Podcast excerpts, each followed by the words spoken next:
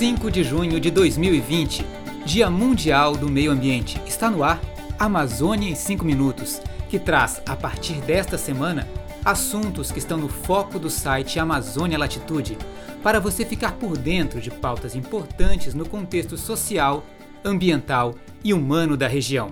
E também tem dicas musicais. A desta semana é Chico Malta, um nome para você clicar no Google e procurar saber mais.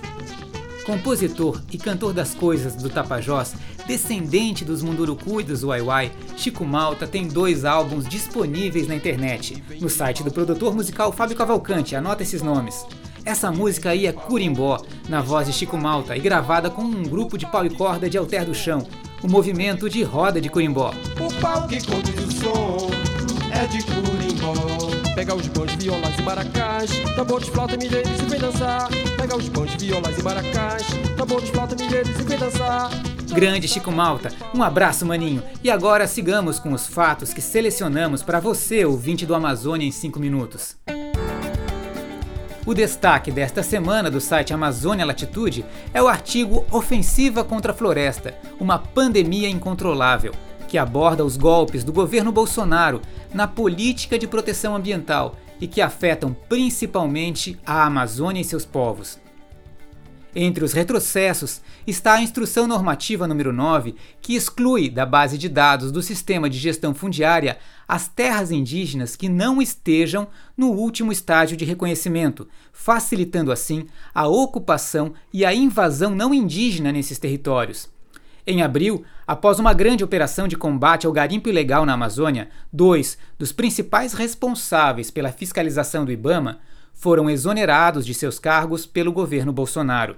Coordenada por esses dois servidores públicos, a equipe do Ibama estava zerando o desmatamento na terra indígena Ituna Itatá, que vinha sendo invadida por não indígenas. Uma semana depois, a Presidência da República, pelo Decreto 10344, submeteu os órgãos e entidades públicas federais de proteção ambiental ao comando das Forças Armadas.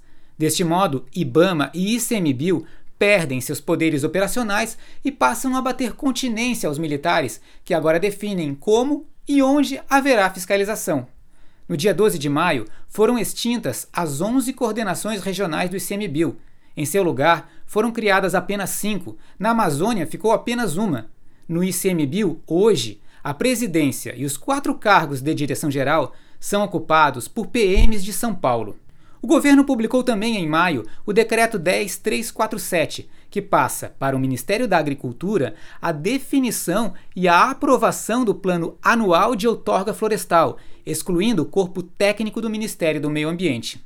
Essas cinco decisões do governo Bolsonaro foram tomadas em plena pandemia na Amazônia e foram reforçadas pela fala do ministro do Meio Ambiente, Ricardo Salles, durante uma reunião ministerial. Disse o ministro, abre aspas, é, nós temos a possibilidade neste momento que a atenção da imprensa está voltada quase que exclusivamente para a Covid-19 e ir passando a boiada e mudando todo o regramento e simplificando normas. Fecha aspas. Uma versão contemporânea do fascismo de Mussolini vai passando e pisando na Amazônia. Por outro lado, e segundo os principais institutos de pesquisas, 70% da população brasileira rejeita essa política de destruição que atinge sobretudo os povos indígenas, ribeirinhos, quilombolas, agricultores familiares e agroextrativistas que vivem na região. O artigo completo com essas informações e outras que também estão no site Amazônia Latitude foi escrito pelo professor doutor em estudos culturais Marcos Colom, pelo procurador da República Luiz de Camões Boaventura e pelo coordenador de residência médica do Hospital Regional em Santarém, o médico Eric Jennings, que nos fala agora sobre os impactos da pandemia. A letalidade da Covid nas populações indígenas da Amazônia está sendo sempre duas vezes maior do que a população em geral do Brasil. Se não houver uma reversão desses dados, estará caracterizado um genocídio. Como na Amazônia existem mais de 114 referências de povos isolados, e geralmente eles são em pequenos grupos e muito mais vulneráveis, nós corremos um grande risco de termos, além de genocídio, etnocídio. O grande problema é que, além da perda de vidas, essas populações indígenas estão perdendo seus idosos, que são fonte de saber, que são fonte de orgulho para as etnias e que são referencial e uma identidade dessas populações. A perda para essas populações de vida, ela é muito mais impactante do que para a nossa sociedade.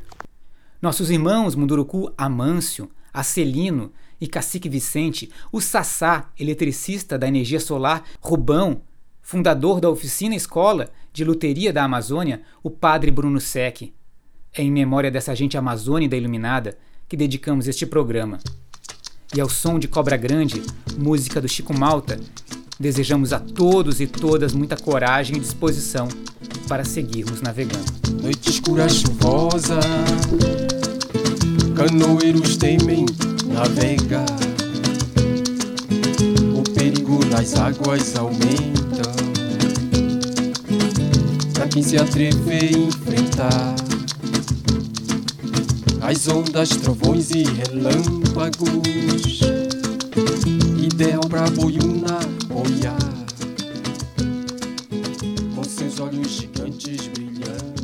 Muito obrigado pela audiência. A Amazônia em 5 Minutos é uma produção da Amazônia Latitude com a apresentação de Bob Barbosa. Hoje você acompanhou o programa 01, que já está disponível no site www.amazonialatitude.com e também nas nossas plataformas de Spotify, SoundCloud, iTunes, entre outras.